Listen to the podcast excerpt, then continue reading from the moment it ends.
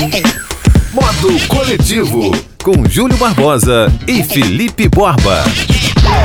Salve, salve! Tá no ar mais uma edição do Modo Coletivo. Eu sou o Júlio Barbosa, tô na área junto com Felipe Borba, cada um na sua casa, com o nosso programa semanal sobre tecnologia, streaming, cultura, entre outras cocitas más. Eu começo o programa mandando um beijo para todas as mamães pelo último domingo, Dia das Mães, menos para Regina Duarte, que foi ao vivo na CNN em rede nacional falar que não teve ditadura, que a gente tem que olhar para frente, mostrando um despreparo, porque uma coisa é o seguinte, é, no ramo da política, você discordar da, das medidas de um político, de um, de um comandante.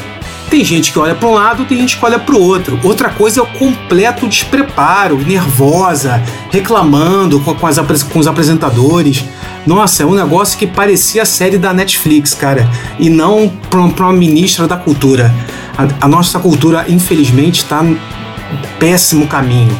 Mas vamos falar de coisa boa já que o Emicida lançou o clipe da música Quem Tem Um Amigo Tem Tudo.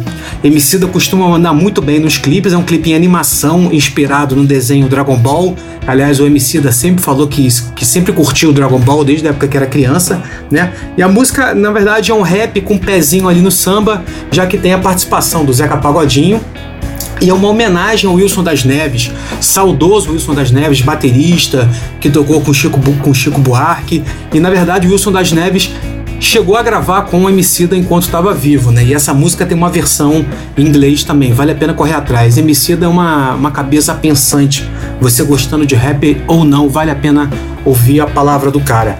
Aliás, o Emicida fez duas lives no último final de semana. Ele fez uma live tocando um piano junto com um músico de, de apoio, de violão. Essa eu não curti tanto não, gostei mais da, da outra, que teve logo depois é, que ele tocou, ele cantou mesmo como rapper, né? com o DJ Niak soltando as bases e esse mesmo músico fazendo uma, uma segunda voz. E, cara, maravilhoso. O MC da arrebenta ao vivo, cantou por horas e horas, sei lá por quantas horas. É, eu saí, voltei, fiquei vendo outras coisas, ele continuou lá.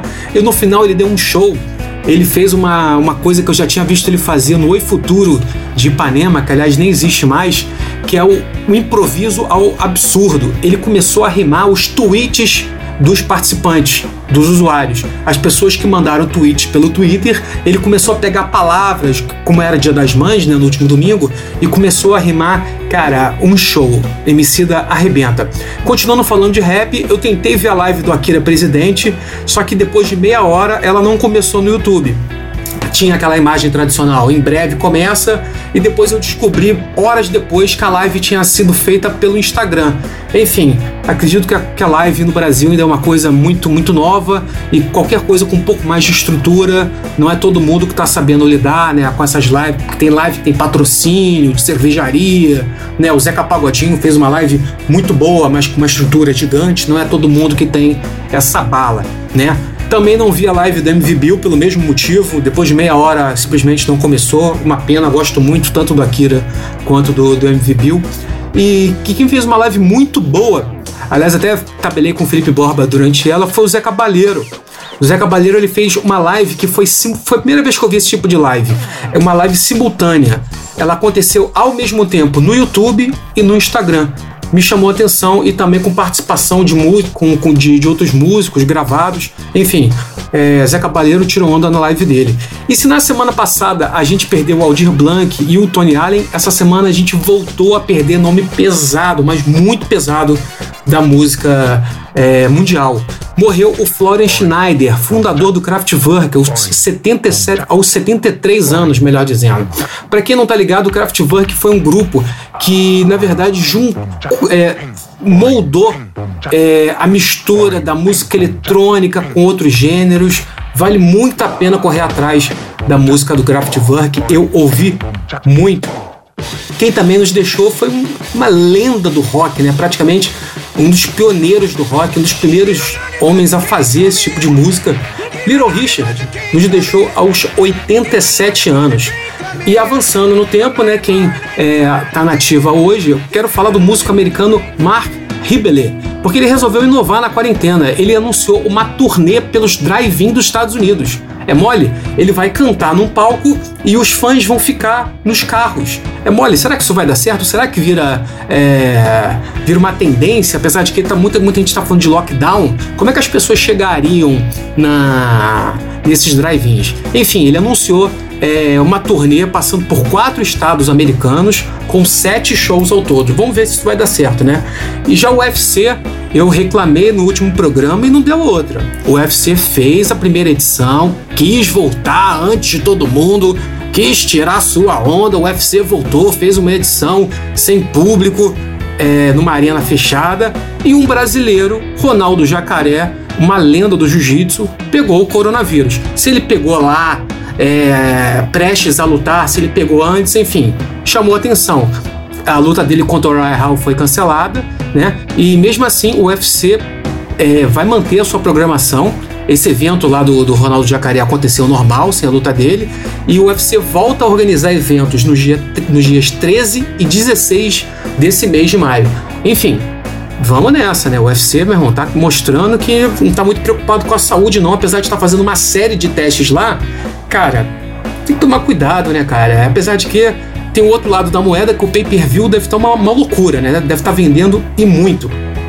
A gente continua falando de futebol porque o Borussia Mönchengladbach anunciou uma, uma novidade que, que, é o seguinte: o campeonato alemão é o primeiro campeonato grande do mundo a voltar a, durante a pandemia e eles vão voltar, o Borussia, com cartazes dos torcedores na, na arquibancada.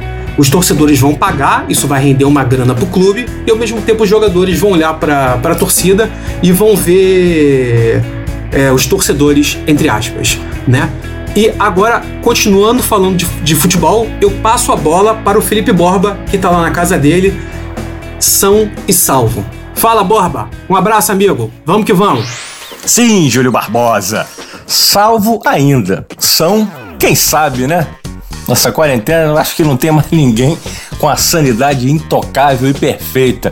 É verdade, é verdade, é verdade. Eu tô aqui na minha casa no modo quarentena, modo coletivo e a gente continua, como o Júlio Barbosa disse, falando sobre futebol, porque o couro tá comendo e vai comer feio. É, o Corinthians Clube Paulista é, acenou com a possibilidade, acenou não, já avisou a CBF, Globo Federação Paulista, que não vai jogar mais à noite nem aos domingos, possivelmente feriado também. Pois é, imagina uma situação dessa. Os clubes entrando nessa de não jogar à noite, não jogar feriado nem domingo, Júlio Barbosa. Olha que loucura. Pois é, isso aconteceu pelo fato de dois jogadores né, é, da Federação Paulista entrarem é, né, com, com a ação contra essa, essa possibilidade e ganharem. No caso foi o jogador Paulo André, do Corinthians. Ele, do próprio Corinthians, entrou contra o Corinthians e ganhou a ação é, de, de adicional noturno, já que eles jogam à noite, e também de domingo e feriados. É, já ganhou, ganhou a ação de. ficou em 1 milhão e 200. O Corinthians negociou e resolveu uh, chegar, chegar a um acordo de pagar parcelado 750 mil. E o, o jogador do, do São Paulo, Maico, que também entrou, é, ainda cabe né, recorrer São Paulo, mas aconteceu dessa forma aí. E eu acho que isso aí é um precedente e vai abrir para muita gente. Agora acontece o seguinte, é a solução, né? Do, você estava falando aí do país, né? Das, dessas mazelas em algumas coisas, inclusive você falou da live, da live que é, é, algo novo, por isso atrasou, né? Eu acho que a live é nova, mas o país é mais antigo. Então a gente tem aqui alguns costumes que não, não, não respeitam muito e não dão muita importância às coisas. É, eu acho que o Corinthians preferiu não jogar para não ter que pagar esse adicional que no caso, né? Se ganhou, deveria ser pago a todo trabalhador, independente se é jogador de futebol ou não. Mas o, o patrão prefere não pagar, prefere eh, baixar a qualidade do empresário, mas ganhar um pouco mais de dinheiro, baixar a, quali a qualidade do funcionário e ganhar um pouco mais de dinheiro. É, isso acontece muito no Brasil. É, é isso aí. Vamos ver no que vai dar essa ação do Corinthians aí Vamos ver se isso vai respingar para todo mundo. Agora, outro, você falou de UFC, Júlio Barbosa. Outro que vem treinando não é do UFC, não foi, mas poderia ter sido, é o Mike Tyson, no, no alto dos seus cinquenta e tantos anos. Ele vem treinando, treinando pesado com o Rafael Cordeiro, que é, você conhece bem, Júlio Barbosa, que ele é o melhor treinador do mundo do UFC. O brasileiro Rafael Cordeiro vem treinando. Mike Tyson apareceu ultimamente na, no, no, nas suas redes sociais, no Instagram, é, fininho, forte, sequinho e treinando com uma rapidez, uma violência dos tempos que ele detonava todo mundo. Você que tem menos de 35 anos, acredito eu, não vai lembrar dele ter lutado, né? No auge mesmo da violência dele e do assombro que era. Todo mundo parava para ver a luta do, do Mike Tyson, boxe da TV. Ele vem treinando e ele chegou a mencionar nas suas redes sociais que ele pretende fazer umas lutas beneficentes, né? Para os moradores de rua, para arrecadar fundo. E todo mundo está esperando por isso. Ele parou em 2005, lá vão 15 anos, não parou no, no auge da carreira, parou muito mal já e perdendo bastante.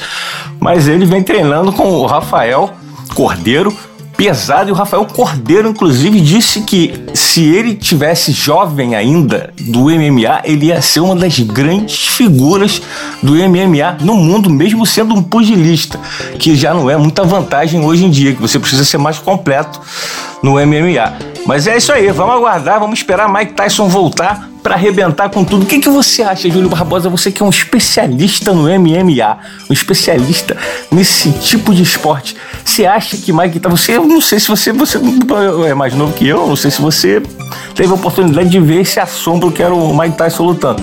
Mas. Você acha que o Mike Tyson ia fazer um estrago se ele fosse jovem e estivesse lutando no MMA? Diz para mim, Júlio Barbosa.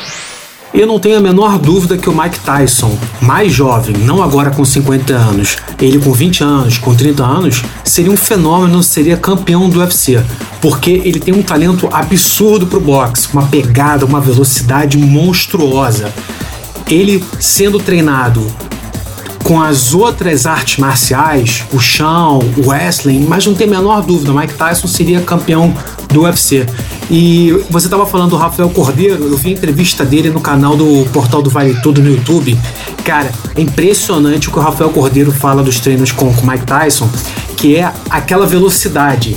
Porque eles estão fazendo manopla. Se o Tyson erra, amigo, se ele erra a manopla e vai na cara do Rafael Cordeiro, irmão, salve-se quem puder. Rafael Cordeiro, que é, participou da equipe Shootbox que ajudou a revelar, cara, um exército de Anderson Silva, Fabrício Verdun, que lutou outro dia no UFC, já foi campeão do UFC, Maurício Shogun, Vanderlei Silva, enfim. Rafael Cordeiro é um grande brasileiro do mundo das artes marciais, como você falou. E saindo do, do MMA e indo pro basquete, quero recomendar The Last Dance.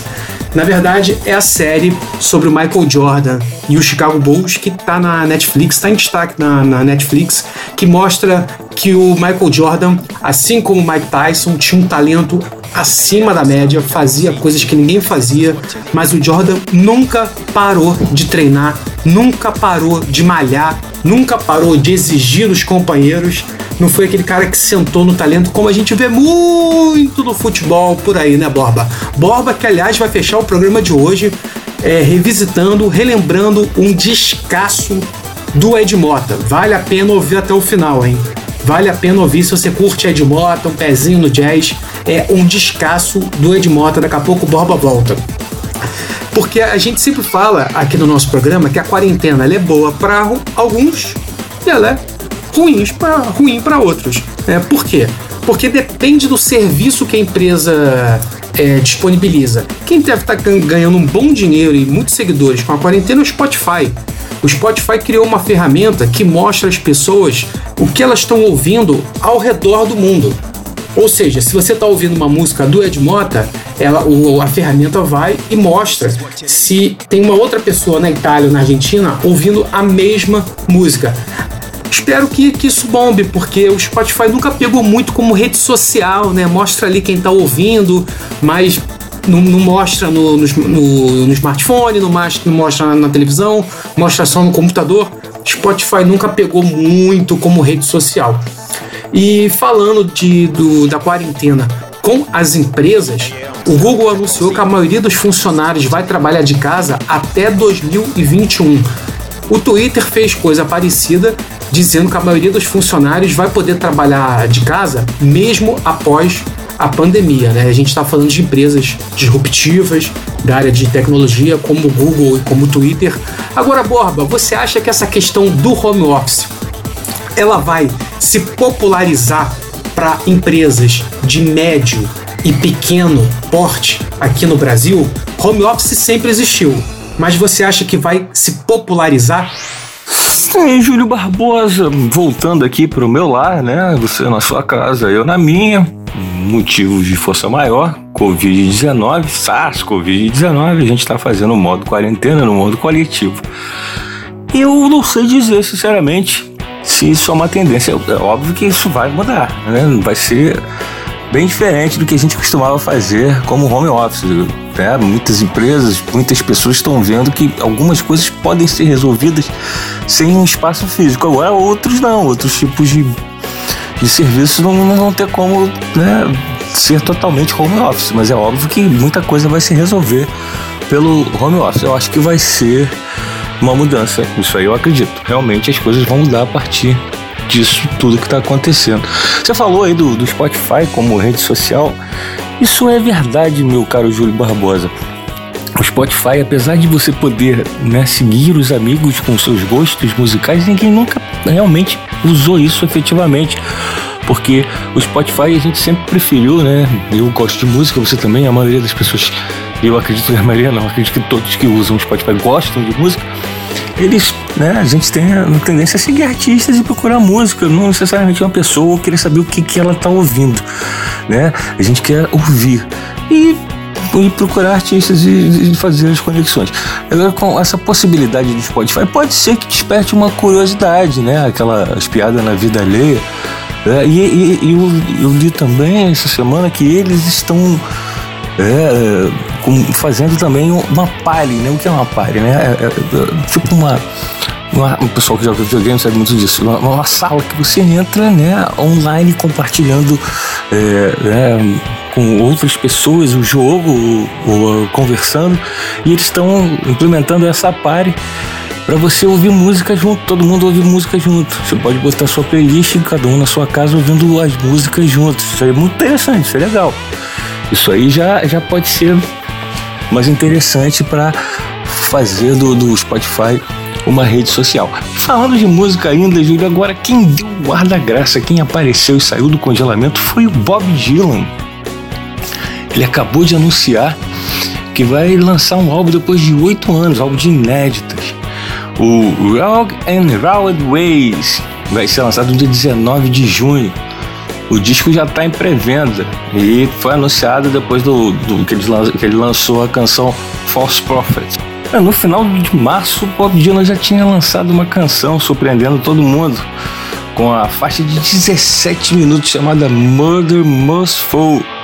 Ela foi inspirada no assassinato do presidente norte-americano John Fitzgerald Kennedy.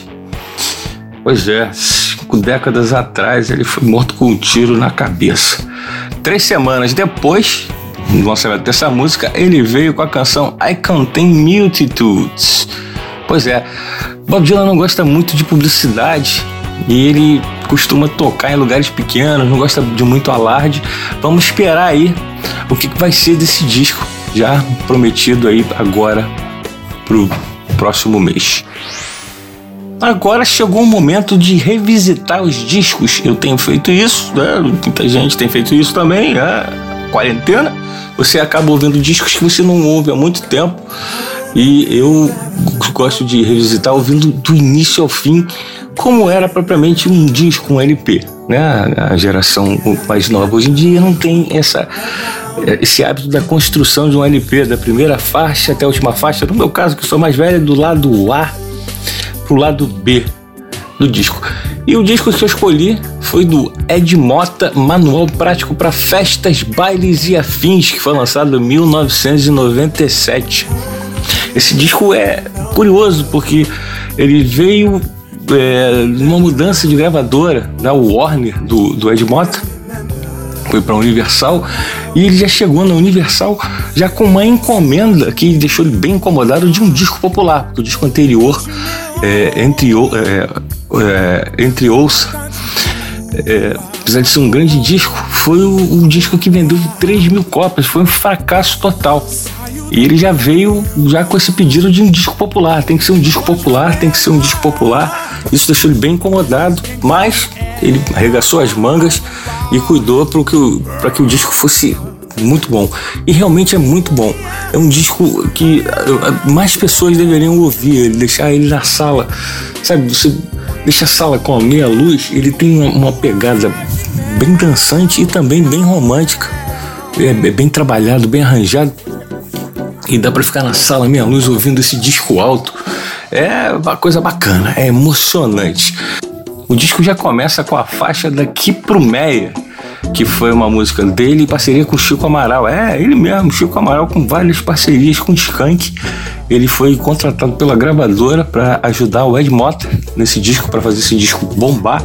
Então, daqui pro Meia é uma música bem interessante, porque o Ed Mota, ele. É, ele anda muito de táxi, ele sempre diz isso, que ele gosta de táxi, ele gosta do cheiro do táxi, ele gosta das conversas do táxi. E esse disco daqui pro meio é mais ou menos isso, é uma conversa, são palavras que jogadas assim numa conversa de táxi entre o motorista e, e, o, e o passageiro. É bem interessante, dançante, a música bem para cima, bem legal. Tem também a, o Ronaldo Bastos também, que participou desse disco com, com várias composições com o Ed Mota. Uh, Vendaval essa canção é uma obra-prima, uma canção que tocou muito nas rádios também. É uma canção romântica, muito bonita, muito bem feita, vale a pena ouvir é, essa canção. Agora, a, a, né, a menina dos olhos desse disco, que todo mundo conhece, todo mundo conhece até hoje, foi a canção Fora da Lei. Essa é uma parceria surpreendente com a Rita Lee. A Rita Lee fez a letra para ele. Ele disse que não teve nem contato na época com a Rita Lee, ele trocava carta, ela, ela fez a letra da música e a música é até hoje um dos maiores sucessos do Ed Mota. O disco tem muitas canções legais, tem, tem uma parceria também, né? Uma não, são duas parcerias com a Zélia Duncan. É, desse disco, uma delas é Mentiras Fáceis. É, é um disco bonito, é um disco muito legal de se escutar, vale a pena. E esse disco, ele é, foi o disco que mais vendeu até hoje na carreira do Ed Mota, 300 mil cópias. Ele foi certificado disco de ouro e por incrível que pareça, é o disco que o Ed Mota diz aos quatro cantos que menos gosta. O disco que, que fez muito mal a ele na época que ele teve que fazer, até por conta disso, dele ter sido né, obrigado a fazer certas coisas que ele não está habituado, num disco que ele mesmo sempre gostou de produzir, de fazer tudo. Ele, ele chegou a ser internado, passou mal para terminar esse disco, e, e, é um disco que ele pouco fala e, e diz aos quatro ventos, quando fala do disco, que nunca gostou muito. Pois é, Júlio, eu vou ficando por aqui. Não esqueçam de escutar, porque esse disco vale a pena mais um modo coletivo, modo quarentena. A gente se vê no próximo. Lembrando que Trick Sound Design faz essas coisas ficarem sensacionais, lindas na batuta de Ricardo Bento. Valeu, Júlio. Eu fico por aqui. Fiquem bem, fiquem em casa. Modo Coletivo, com Júlio Barbosa e Felipe Borba.